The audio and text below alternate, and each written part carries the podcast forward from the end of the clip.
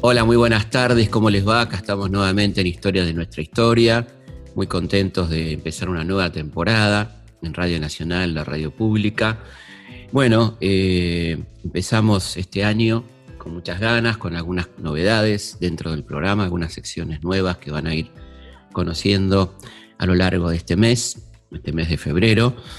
Y hoy teníamos ganas de arrancar esta temporada con un tema poco transitado, muy poco tocado dentro de, del tan mencionado general José de San Martín, ¿no? una, de las figuras más homenajeadas de nuestro país y quizá menos recordadas. Con lo cual este, la idea de que haya una plaza, un parque, una chapa con el nombre no garantiza necesariamente la memoria si no insistimos sobre ella y si no hablamos del personaje en toda su dimensión.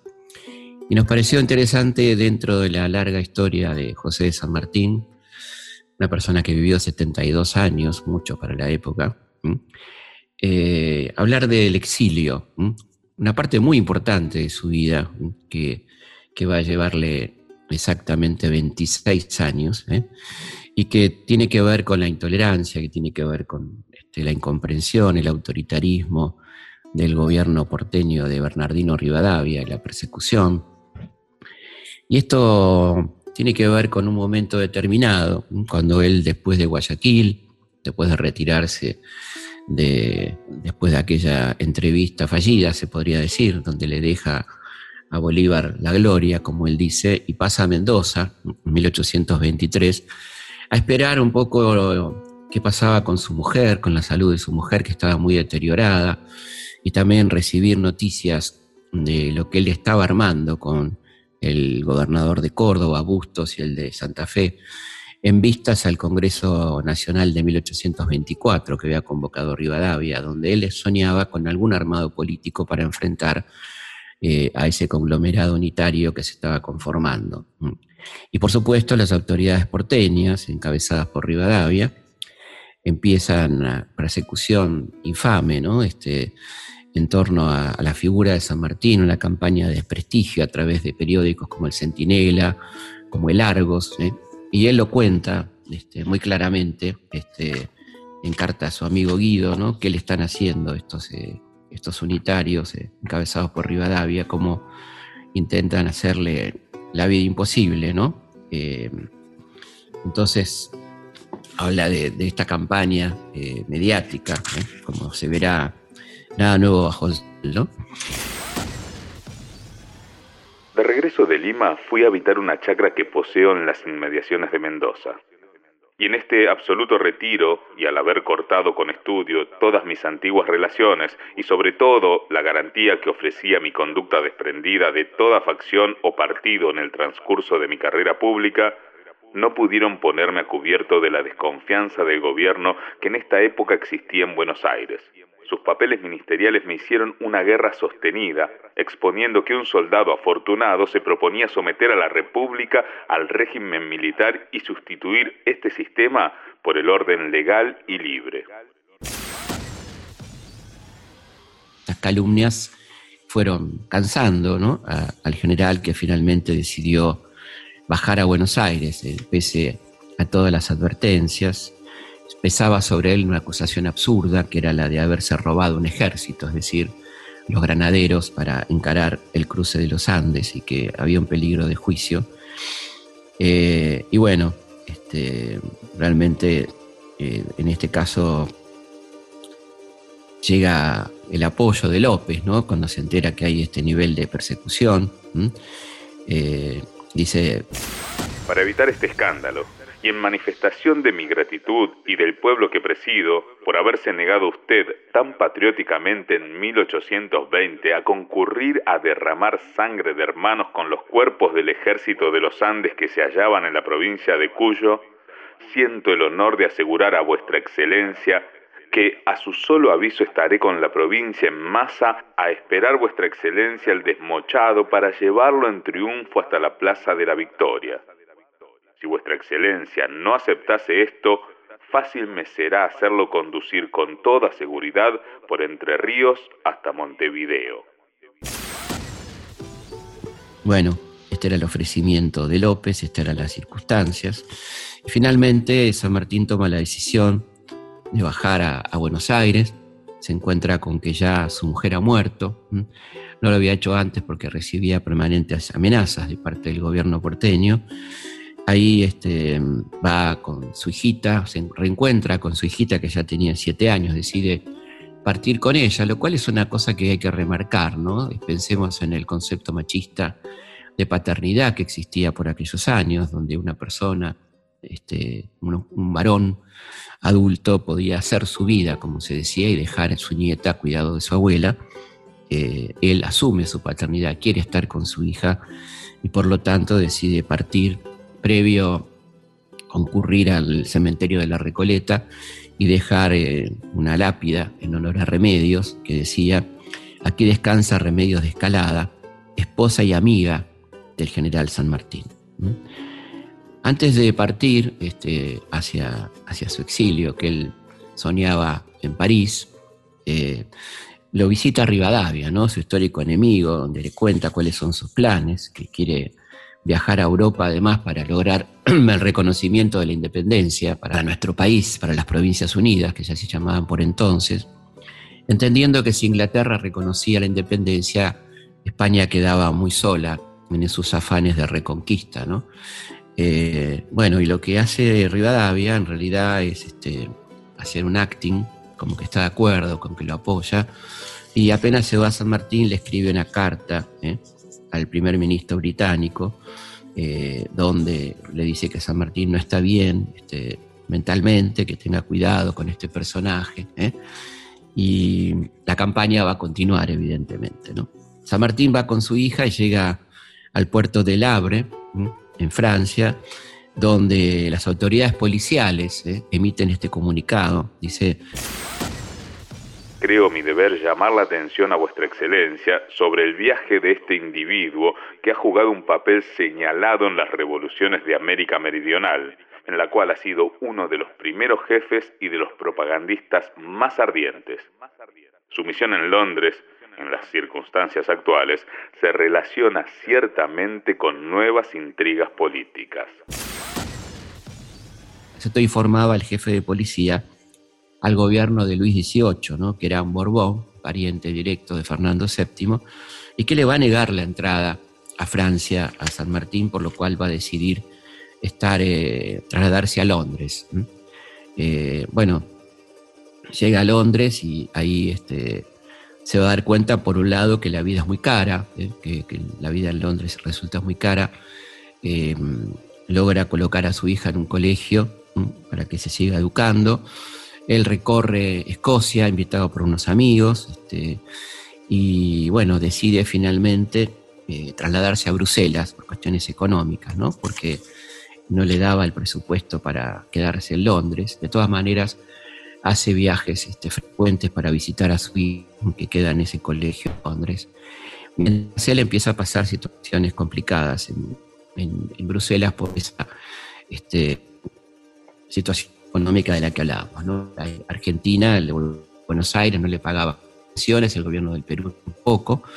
El gobierno de Rivadavia se muestra tremendamente hostil hacia San Martín, directamente le niega la pensión cierra el cuerpo de granaderos a caballo. ¿no? Recordemos que eh, poco tiempo después de iniciado el exilio de San Martín, regresan los granaderos de su gloriosa campaña, los sobrevivientes, los pocos sobrevivientes, unas decenas de granaderos sobrevivientes que hacen un acto en homenaje a su jefe en la Plaza de la Victoria, ¿eh? la actual Plaza de Mayo, este, en 1826, eh, ya gobernaba Rivadavia, y eh, Rivadavia hace detener a los granaderos por ruidos molestos, porque tocan una retreta en honor a San Martín, esto es realmente increíble, y decide disolver el regimiento de granaderos a caballo, que como ustedes saben permanecerá disuelto por más de 60 años. ¿no?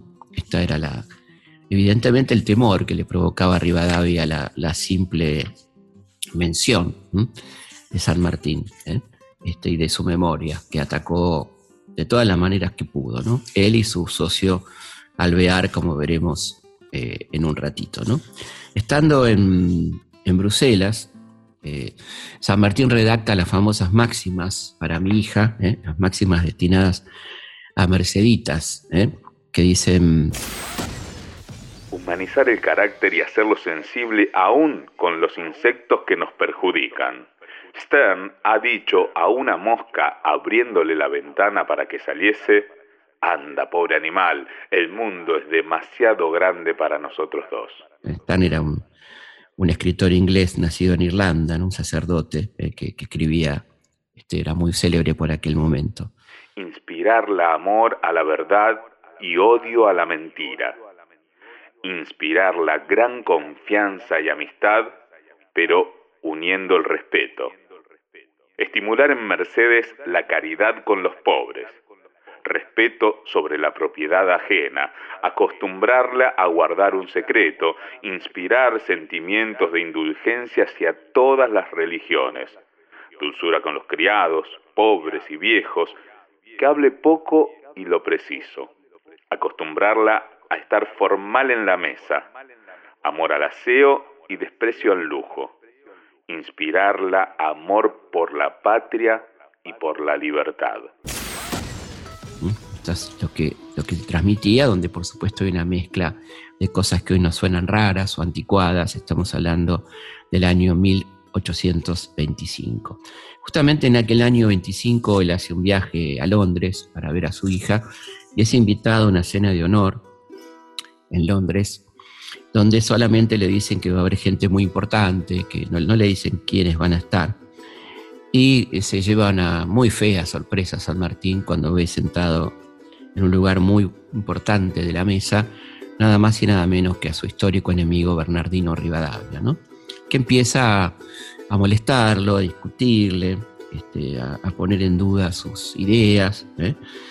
Em, y finalmente San Martín se harta y lo reta a duelo. Esto lo cuenta Paroicien, el médico y hombre de confianza de San Martín.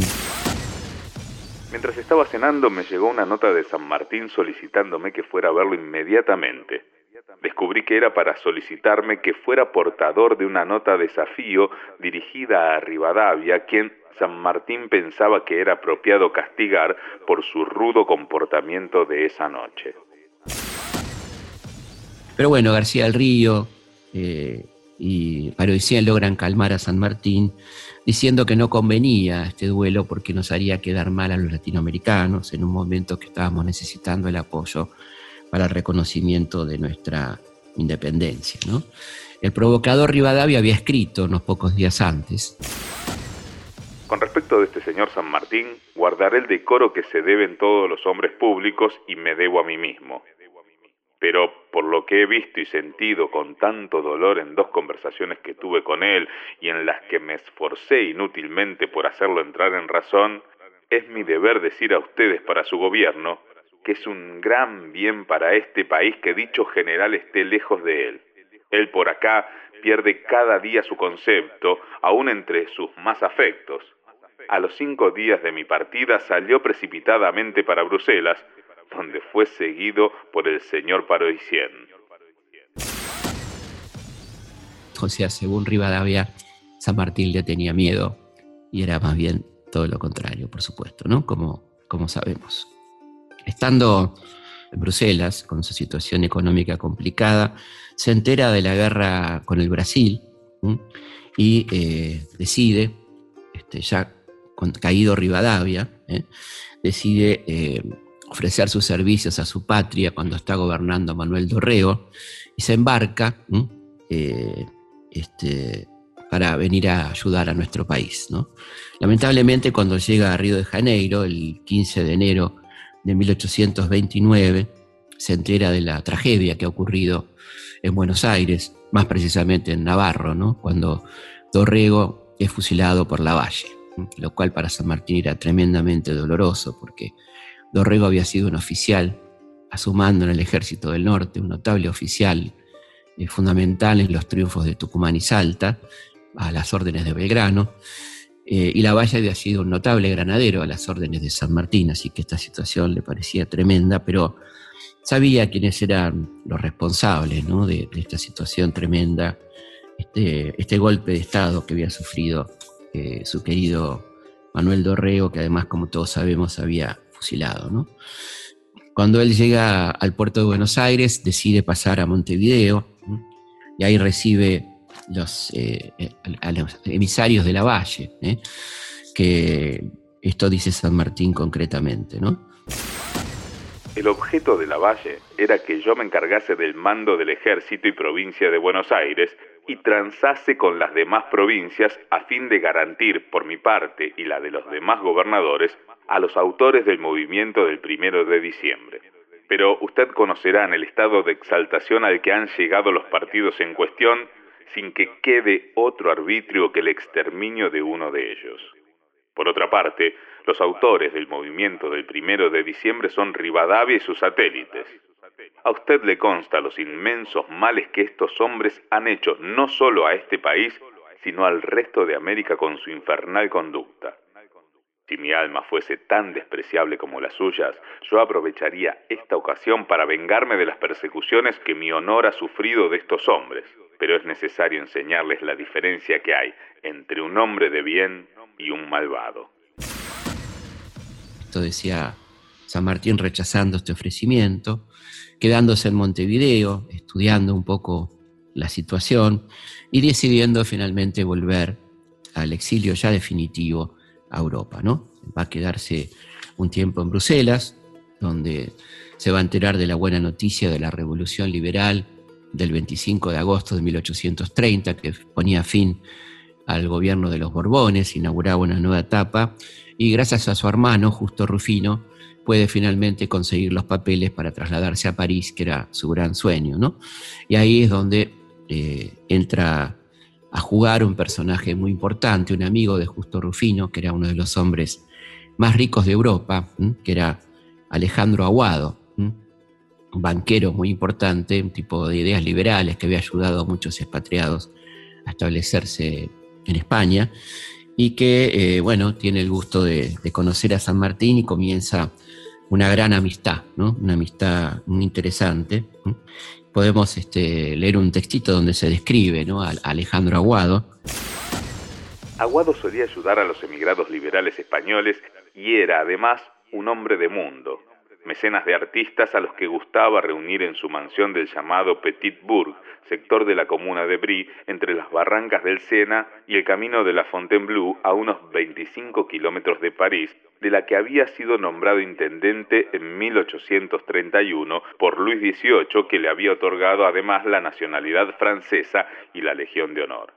La propiedad era un chateau del siglo XVII frecuentada por el rey Sol, Luis XIV, que Aguado había comprado en 1827, la que reparó y amplió con una finca cercana. En las paredes del palacete podían admirarse unos gobelinos, cuadros de Tiziano, Leonardo da Vinci, el Tintorero, Rembrandt, el Greco y Murillo, entre otras maravillas. La colección pictórica reunía 363 obras distribuidas entre Chateau de Brie y la enorme mansión de París de la Grange Batelier. Muchas de estas obras van a pasar después al Louvre, ¿no? Entre las figuras que gozaban del su mecenazgo y frecuentaban la casa se encontraban Víctor Hugo, Lamartine, Delacroix, Balzac y el célebre músico Giaquino Rossini, compositor del Barbero de Sevilla, Otelo, Guillermo Tell, ¿eh? que él escribió una obra especialmente a un hijo de Aguado, Limpio Clemente. ¿eh? Eh, bueno, ahí nacerá esta amistad San Martín frecuentará mucho su casa, ustedes saben, San Martín era un gran amante de la pintura y pasará horas contemplando la enorme galería de Aguado, ¿eh? haciendo algunas copias incluso, mirando sus cuadros famosos.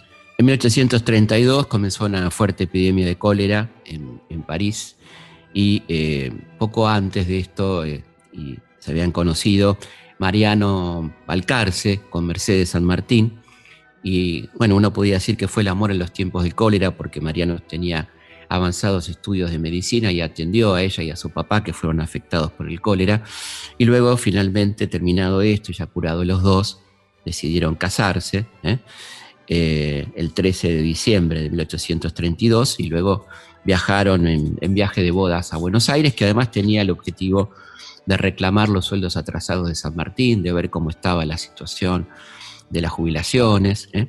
Y van a regresar ya a Francia con la linda novedad de la nieta del general, que es María Mercedes Valcarce, la primera nietita de San Martín. Luego nacerá la segunda, el 14 de julio de 1836, ¿eh? de esta pareja compuesta por Mercedes San Martín y Mariano Valcarce. Las nietas van a ser unas figuras centrales en la vida de San Martín, que va a comprar esta bella casa de Granbourg, ¿eh? en, la localidad de Brie, donde van a pasar largas temporadas y donde el general le va a contar a sus nietas los cuentos, este, historias que tenían que ver con él.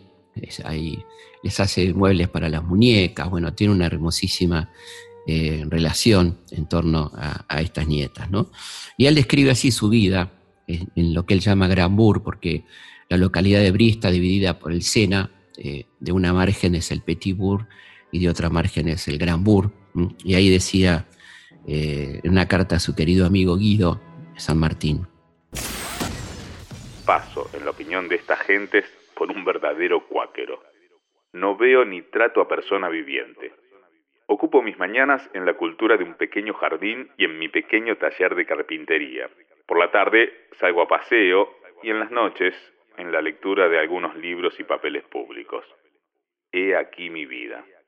Usted dirá que soy feliz. Sí, mi amigo, verdaderamente lo soy. A pesar de esto, ¿creerá usted si le aseguro que mi alma encuentra un vacío que existe en la misma felicidad? ¿Sabe usted cuál es? el no estar en Mendoza. Prefiero la vida que hacía en mi chacra a las ventajas que presenta la culta Europa. Y Vicuña Maquena, que lo conoció, también habla un poco de cómo era esa vida. Se levantaba al alba. Siendo argentino, el general no hacía uso del mate en Europa, mas por una ingeniosa transacción con sus viejos hábitos, se servía el té o el café en aquel utensilio y lo bebía con la bombilla de caña. Guardaba también un choco, un perro de aguas que le habían regalado en Guayaquil, al que pasaba horas enseñando pruebas de paciencia o agilidad. Una consistía en fusilarlo con su bastón después de haberle condenado por desertor. Agudezas que el animal ejecutaba a maravillas siendo el favorito de su casa. La gran ocupación de San Martín era la lectura y sus libros favoritos pertenecían a la escuela filosófica del siglo XVIII, en cuyas ideas se había formado. No sabemos cómo era la voz de Belgrano ni la de Juana Zurduy, pero de las que pudimos grabar, rescatamos estas perlas que siempre viene bien recordar. Perlitas sonoras, en historias de nuestra historia. Bueno, tenemos una linda sección en el programa, una nueva sección que son las perlitas, ¿eh? audios eh, que, fuimos encontrando a lo largo del tiempo. En este caso es una, perlita muy interesante que tiene que ver con un programa histórico que se llamaba Polémica en el Bar, allá por los años 70, donde estaban Fidel Pinto, Javier Portales, Luis Tasca, García Grau, el enorme Juan Carlos Altavista. Minguito Tinguitela, bueno, una, cantidad de gente súper interesante. Y estábamos en el año 1973, acababa de ganar el, doctor Cámpora, y esto decía eh, Fidel Pintos en este diálogo, ¿no? el inventor de la sanata, una maravilla, un momentito de recreo. ¿eh? Escuchemos esta perlita de 1973, polémica en el bar. ¿Cuáles son las declaraciones del ingeniero Alzogaray? No, mire, la nota está encabezada así, dice, Alzogaray cree que estaremos peor aún y dice, durante los próximos meses se agudizará sin remedio el proceso inflacionario del que solo los especuladores que viven al margen de la ley se benefician. Es una pesada herencia la que se transmite al futuro gobierno, pero tampoco sus dirigentes han prestado atención a la gravedad de dicho proceso. Siempre haciendo lo posible este muchacho para convertirse en un tipo popular. ¿eh? El Carlito Gardel de los ministros. ¿eh? sí, sí, mal aconsejado. ¿Quién? ¿Eh? Mal aconsejado Alzogaray. ¿Así que usted cree que Alzogaray está mal aconsejado? Cuando yo le daba clases de economía... ¿Cómo? ¿Cómo, dice? ¿Usted le daba clases de, de economía al Alzogaray? Sí, señor. Y ahora, no doy más caso, ahorita tengo alumnos, por ejemplo, como Helvar, Cafiero, ¿eh? ¿Ah, sí? Concepción. Escúcheme, así que Alzogaray, el ingeniero Álvaro Alzogaray, es discípulo suyo. No, era. Sí. No, era. Ah, era, era. ah, claro, ahora usted le da clase a Cafiero, a Concepción, a Germán. eso es. Yo tengo, tengo, la foto acá cuando le daba clases a, a, ver, me, sería muy interesante. Sería interesante ver la foto de Cafiero. Darle clases. Concepción pidiendo a ver cómo toma clases. Ahora tenía una en colores, tenía una en colores que era. en colores son muy buena, no. Bueno, pero si no la tiene en colores. Este, no tiene otro. Negro, blanco y negro. Sí, sí, claro, igual para ver esa figura. total es lo mismo. Lo importante es ver a él dándole clases. Sí, sí, pero en blanco y negro no dice. No tiene algún chico acá para mandar a no tiene.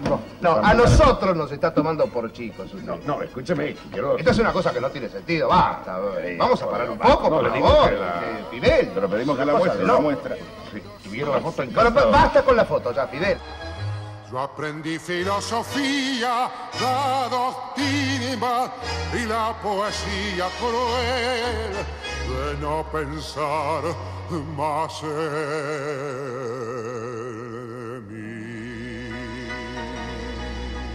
Vamos a una pausa y seguimos aquí en Historias de nuestra historia. Felipe Piña hace Historias de nuestra historia por Nacional AM870, la radio pública. Historias de nuestra historia, domingos a las 14 por Nacional AM870, la radio pública.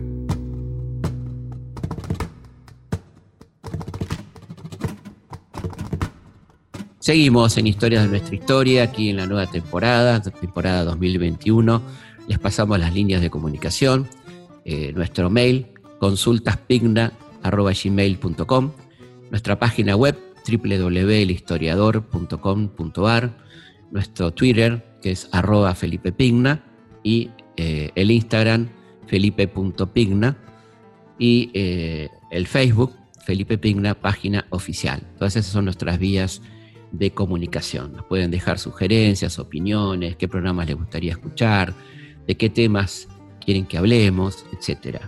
Les quiero contar también que el 10 de marzo comienza mi curso de historia en el CONEX, será un curso de historia integral argentina donde hablaremos de cultura, economía, política, proyectos, cine, teatro, pintura, todo lo que le pasó a la Argentina desde los comienzos hasta el siglo XXI. Un curso integral que va a durar varios meses, que serán eh, temáticos por mes. Podrán adquirir las entradas por cada charla o por el curso completo, como a ustedes les guste. Es por streaming, de manera tal que lo pueden escuchar y ver desde cualquier parte del país y del mundo donde estén. La gente que vive en otro país no hay problema por la diferencia horaria, porque la clase queda colgada una semana y la ven cuando quieran. Esto lo podrán este, ver a partir de esta semana en la página del CONEX, inscribirse, csconex.org. A lo largo de la semana que se inicia van a estar ya disponibles eh, los cursos y la inscripción y el programa completo de, de este curso. ¿Querés saber qué pasó? Felipe te lo cuenta. Efemérides. En Historias de nuestra historia. Bueno, vamos a inaugurar una nueva sección eh, en, este programa que son las efemérides, los hechos más importantes de la historia de, la semana que va, en este caso, del 7 de febrero al 14 de febrero. Eh, en 1569, el 7 de febrero, el rey Felipe II establece la creación de los tribunales de la Inquisición en la ciudad de México y Lima, ¿eh? tremendo, ¿no? Eh, sabemos lo que era la Inquisición, la persecución de opositores, la persecución de gente que pensara distinto, los acusados de brujería, siempre con, entre comillas, ¿no es cierto? Una, institución realmente macabra que duró muchísimo tiempo ¿eh? Eh, en nuestro continente. En 1826 el Congreso designa presidente de la República Bernardino Rivadavia. Y en 1964 llegan a Estados Unidos por primera vez los Beatles.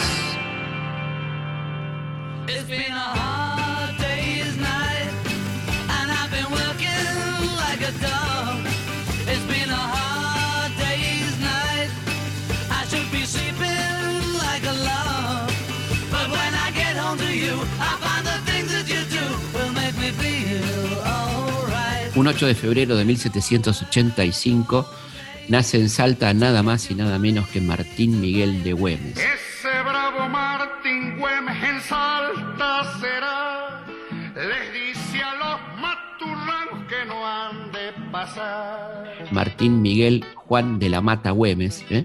bueno, que peleó en las invasiones inglesas, participó en Suipacha y fue el gran defensor de la frontera norte. Nueve invasiones española frenó el querido Martín Miguel de Güemes, a quien tendríamos que recordar mucho más de lo que lo hacemos. Así que el 8 de febrero, cumpleaños del enorme Martín Miguel de Güemes. En 1828 nace en Nantes, Francia, Julio Verne, un gran escritor, poeta, dramaturgo, bueno, autor de extraordinarios libros ¿no? que hemos leído en nuestra infancia, como 20.000 leguas de viaje submarino, La Vuelta al Mundo en 80 días, muchos hicieron películas, ¿no? Así que en 1828 nace este visionario que fue Julio Verne.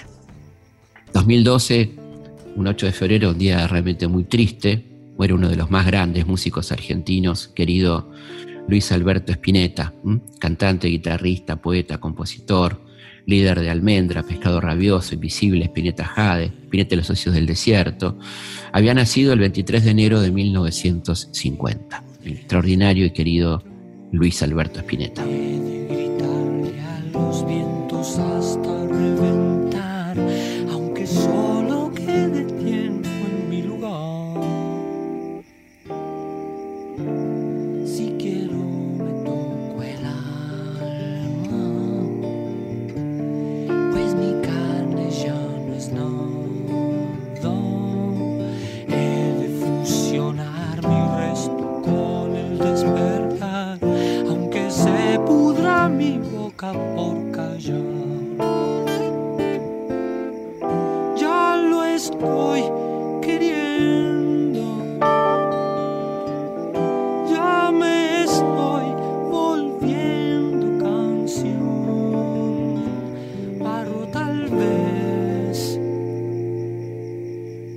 de febrero de 1807 es depuesto el virrey Rafael Sobremonte, recordemos en, luego de la primera invasión inglesa, ¿no? Es depuesto y nombrado en su lugar Santiago de Liniers por un cabildo, es decir, por la población porteña.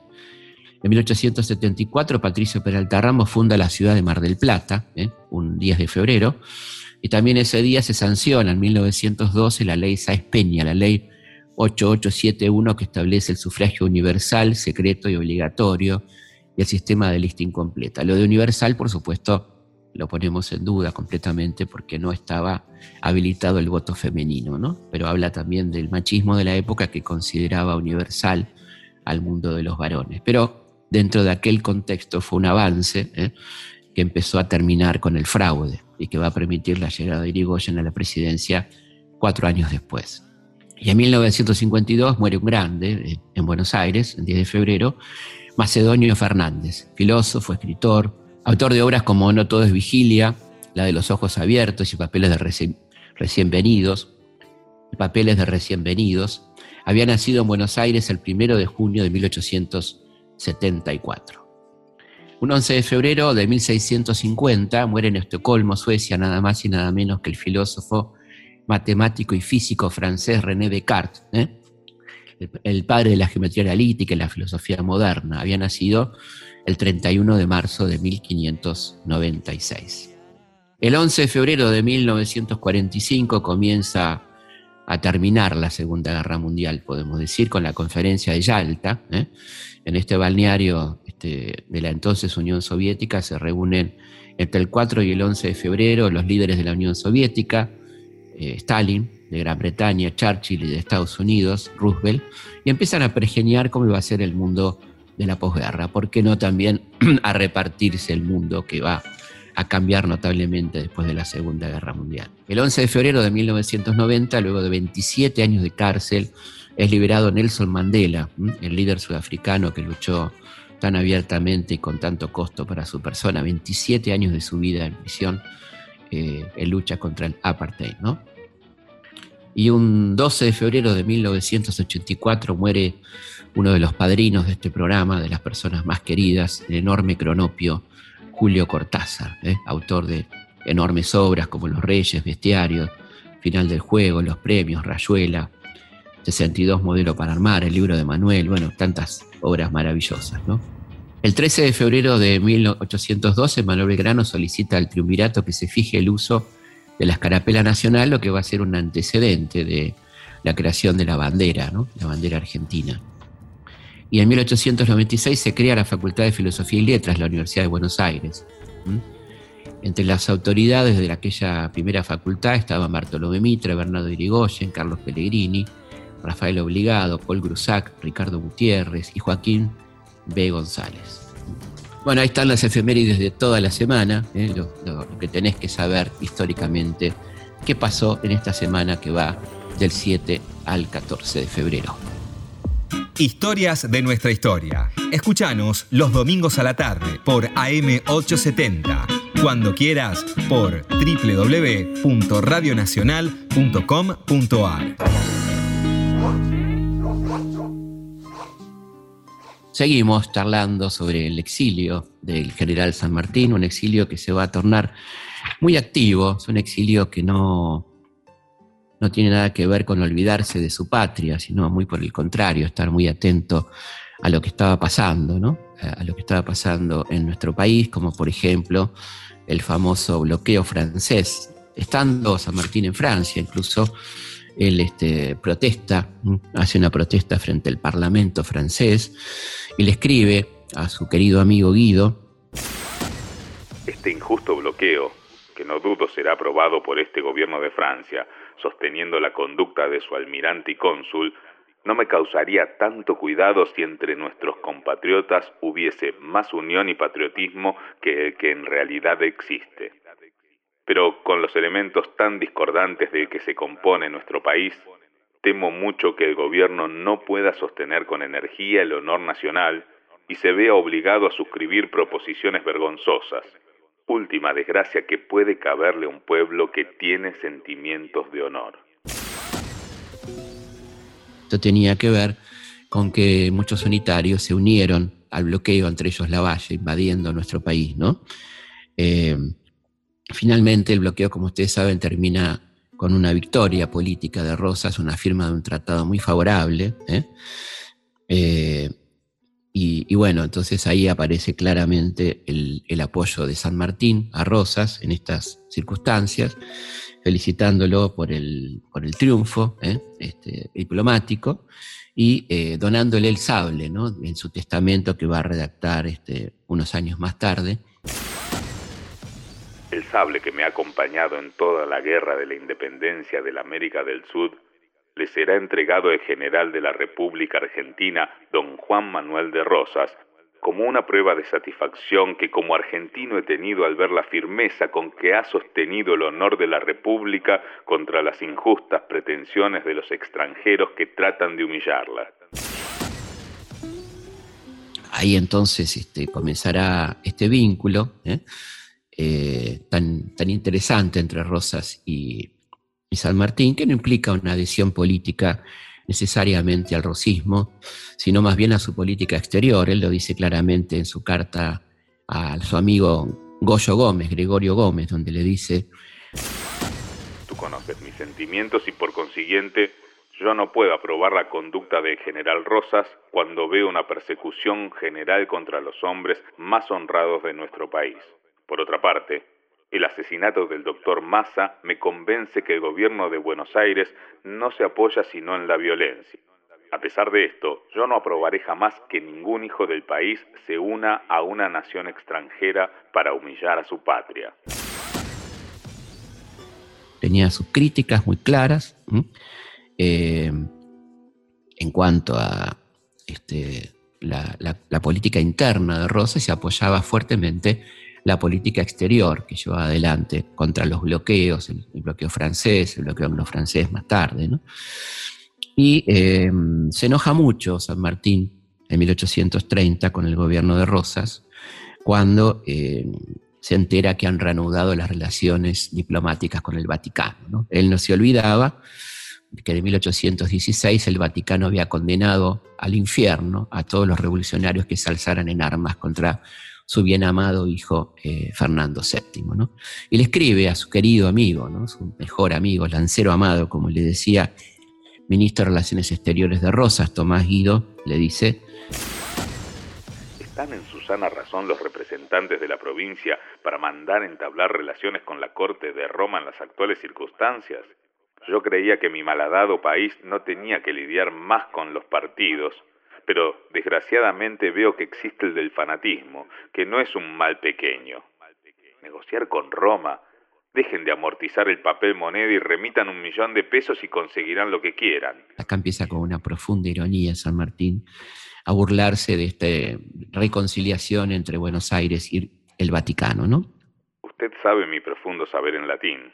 Por consiguiente, esta ocasión me vendría de perilla para calzarme el obispado de Buenos Aires y por este medio no solo redimiría todas mis culpas, sino que, aunque viejo, despacharía a las penitentes con la misma caridad cristiana como lo haría el casto y virtuoso canónigo navarro de feliz memoria.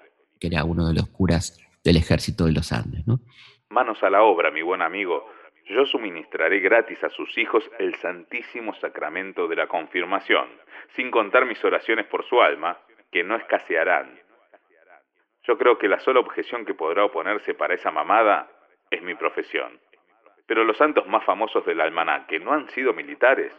Un San Pablo, un San Martín, no fueron soldados como yo y repartieron sendas cuchilladas sin que esto fuese un obstáculo para encasquetarse la mitra.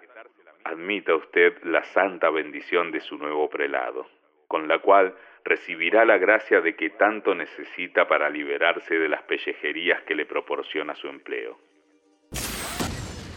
Eh, bueno, interesantísimo y lleno de humor, ¿no? Este, esta, esta situación eh, que cuenta San Martín. Acá se produce una, una situación muy insólita después de esto, es que eh, Aguado lo invita a San Martín a acompañarlo, su querido amigo y, de alguna manera eh, este, asesor financiero, ¿no? Alejandro Aguado, lo invita a acompañarlo a España a atender unos asuntos particulares, unas visitas a unas minas que tenía en Asturias, eh, pero la condición es que él renuncie a su nacionalidad este, y no lo haga como general de un ejército americano. Por supuesto, San Martín se niega y, Aguado va solo a este viaje. ¿no? Increíblemente esto le salva la vida, porque Aguado va a tener un, accidente fatal, eh, lo sorprende una tremenda tormenta de nieve, ¿eh? este, cerca de, de, Gijón, y eh, bueno, este, esto paraliza el carruaje en el que iba y muere congelado, ¿no? Este, así que era, hubiera sido la suerte que hubiera sufrido San Martín. Y lo que ocurre es que San Martín queda como albacea de la fortuna de Aguado y eh, de los hijos, este, manteniendo evidentemente una conducta ejemplar con semejante fortuna. ¿no? Había sido declarado tutor de Alejandro Olimpio y Onésimo Aguado. ¿eh? Se le asignaba un sueldo y un legado a compartir con, con los hijos de Aguado, que San Martín respeta, por supuesto, con toda, con toda su honestidad histórica. ¿no? Por esta época va a ser visitado por el gran Juan Bautista Alberdi, que era este, por entonces un agente diplomático. Y es interesante lo que dice Alberdi, cómo lo describe. Dice... Yo le esperaba más alto, y no es sino un poco más alto que los hombres de mediana estatura. Dando cuenta de todos los apodos que le adosaban al general, el tape de Yapeyú, indio de las misiones que usaban sus enemigos para calificarlo, en aquellos años de predominio absoluto del racismo, señala Alberdi. Yo le creía un indio, como tantas veces me lo habían pintado, y no es más que un hombre de color moreno de los temperamentos biliosos. Yo le suponía grueso, y sin embargo, de lo que está más que cuando hacía la guerra en América, me ha parecido más bien delgado. Yo creía que su aspecto y porte debían tener algo grave y solemne, pero lo hallé vivo y fácil en sus ademanes, y su marcha, aunque grave, desnuda de todo viso de afectación. Su bonita y bien proporcionada cabeza, que no es grande, conserva todos sus cabellos, hoy casi totalmente blancos. No usa patilla ni bigote, a pesar de que hoy lo llevan por moda hasta los más pacíficos ancianos. Su frente, que no anuncia un gran pensador, promete sin embargo una inteligencia clara y despejada, un espíritu deliberado y audaz. Sus grandes cejas negras suben hacia el medio de la frente cada vez que se abren sus ojos, llenos aún del fuego de la juventud. La nariz es larga y aguileña, la boca pequeña, ricamente dentada, es graciosa cuando sonríe. La barba es aguda. La descripción tan linda, ¿no? Tan interesante de, de, de que que además también cuenta que conoció por primera vez el tren para ir a Ebrí, para ir a visitar a San Martín, y cuenta cómo fue este, este viaje, ¿no? es, muy lindo lo que, lo que él habla de, cómo era viajar en tren ¿eh? para una persona que lo tomaba primera, por primera vez, estamos hablando de la década del 40 del siglo XIX, ¿no? Eh, dice, los árboles y edificios que se encuentran al borde del camino parecen pasar por delante de las ventanas del carruaje con la prontitud del relámpago, formando un soplo parecido al de la bala. Esto veía desde la ventana del tren eh, Alberdi, ¿no? Y después decía... Al ver el modo de cómo se considera el mismo, se diría que este hombre no había hecho nada de notable en el mundo, porque Parece que él es el primero en creerlo así. El general San Martín padece en su salud cuando está en inacción y se cura con solo ponerse en movimiento. De aquí puede inferirse la fiebre de acción de que este hombre extraordinario debió estar poseído en los años de su tempestuosa juventud. El general San Martín habla a menudo de la América en sus conversaciones íntimas con el más animado placer. Hombres, sucesos, escenas públicas y personales todo lo recuerda con admirable exactitud. Dudo, sin embargo, de que alguna vez se resuelva a cambiar los placeres estériles del suelo extranjero por los peligrosos e inquietos goces de su borrascoso país. Esto sentenciaba Alberdi. ¿no? También lo visitó Sarmiento, ¿eh? este, con un afán más polémico siempre, eh, en 1846. Y esto decía Sarmiento no lejos de la margen del Sena, vive olvidado don José de San Martín, el primero y el más noble de los emigrados. Me recibió el buen viejo sin aquella reserva que pone de ordinario para con los americanos en sus palabras cuando se trata de América.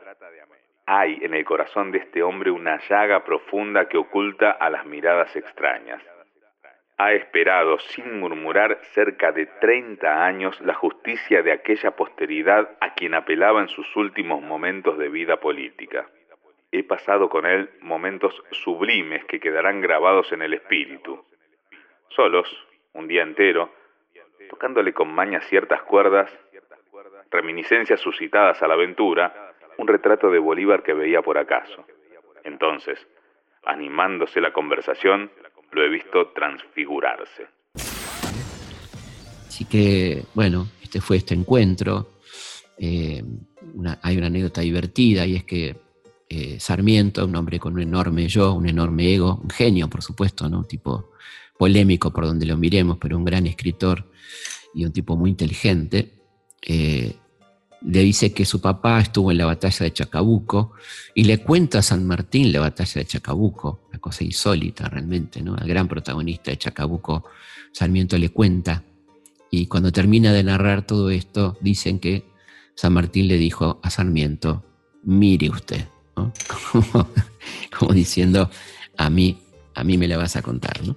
Bueno, vendrán este, luego eh, situaciones complejas dentro de Francia, de París, este, la revolución del 48, San Martín estaba con problemas de vista y decide eh, emigrar hacia Inglaterra, se pone en marcha hacia el Canal de la Mancha, y cuando llega a Boulogne-sur-Mer, eh, es este, abordado por uno de los este, habitantes de la ciudad, que le dice que, le ofrece su casa para, para vivir, que además va a tener un gran atractivo porque en esa casa hay una biblioteca pública eh, que está en la planta baja y ahí entonces se quedará convencido José de San Martín, que pasará los últimos años de su vida en este lugar de Boulogne-sur-Mer, donde tuve el placer de estar. Su casa hoy es un museo, la Casa Argentina. ¿eh? Es una casa de departamentos de, de, tres plantas. Él vivía en el segundo y tercer piso. Y ahí es donde va a seguir conectado con su país, donde su hija le va a leer los diarios, porque lamentablemente él queda ciego después de una fallida operación de cataratas. Y ahí pasará sus dos últimos años, de entre 1848 y 1850, el 17 de agosto, cuando partirá de este mundo, mientras su hija le estaba leyendo un libro. ¿no? Ahí termina esta historia del exilio de, José de San Martín, que tendrá su última parte con el traslado de los restos ¿no? y, el equívoco. Este, primero la demora injustificada, ¿no? porque él dice en su testamento que quiere descansar en Buenos Aires, cosa que no se cumple. Los gobiernos unitarios niegan esta posibilidad y recién en 1880 regresará al país el cuerpo de San Martín. Se hace una capilla aparte dentro de la catedral, se niega a la iglesia que lo entierren en el atrio, en, digamos, en la nave central, como se hace con los héroes nacionales. Tiene que construir una capilla aparte, extramuros prácticamente, donde se hace el mausoleo. Se equivocan con el tamaño del féretro y lo tienen que enterrar de pie en la base de ese monumento una situación realmente increíble. Y ahí está entonces el mausoleo del querido libertador José de San Martín. Bueno, estamos eh, llegando al final del programa. Eh, nos vamos a volver a encontrar aquí el próximo domingo a las 14 horas por Radio Nacional, la radio pública. Historias de nuestra historia. Conducción, Felipe Piña. Producción, Cecilia Musioli. Archivo, Mariano Faín. Edición, Martín Mesuti. Porque me duele si me quedo. Pero me muero si me voy. Por todo y a pesar de todo, mi amor, yo quiero vivir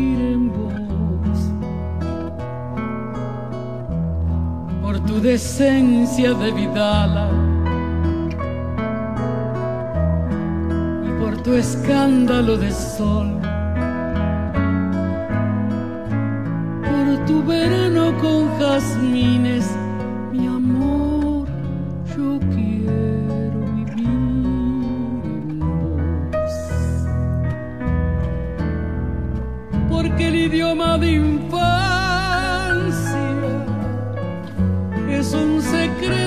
entre los dos. Porque le diste reparo al desarraigo de mi corazón.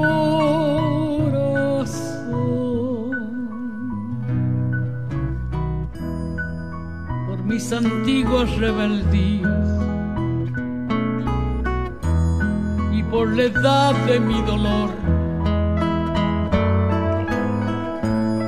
esperanza interminable, mi amor. Yo quiero vivir en vos para sembrarte de guitarra,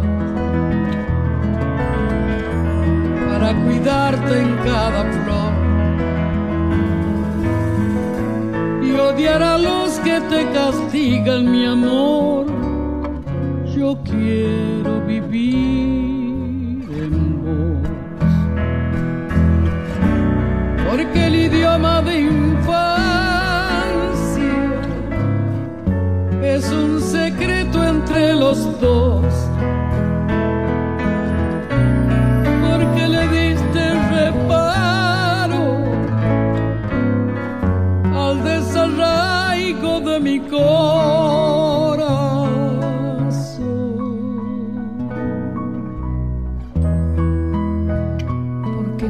Duele si me quedo,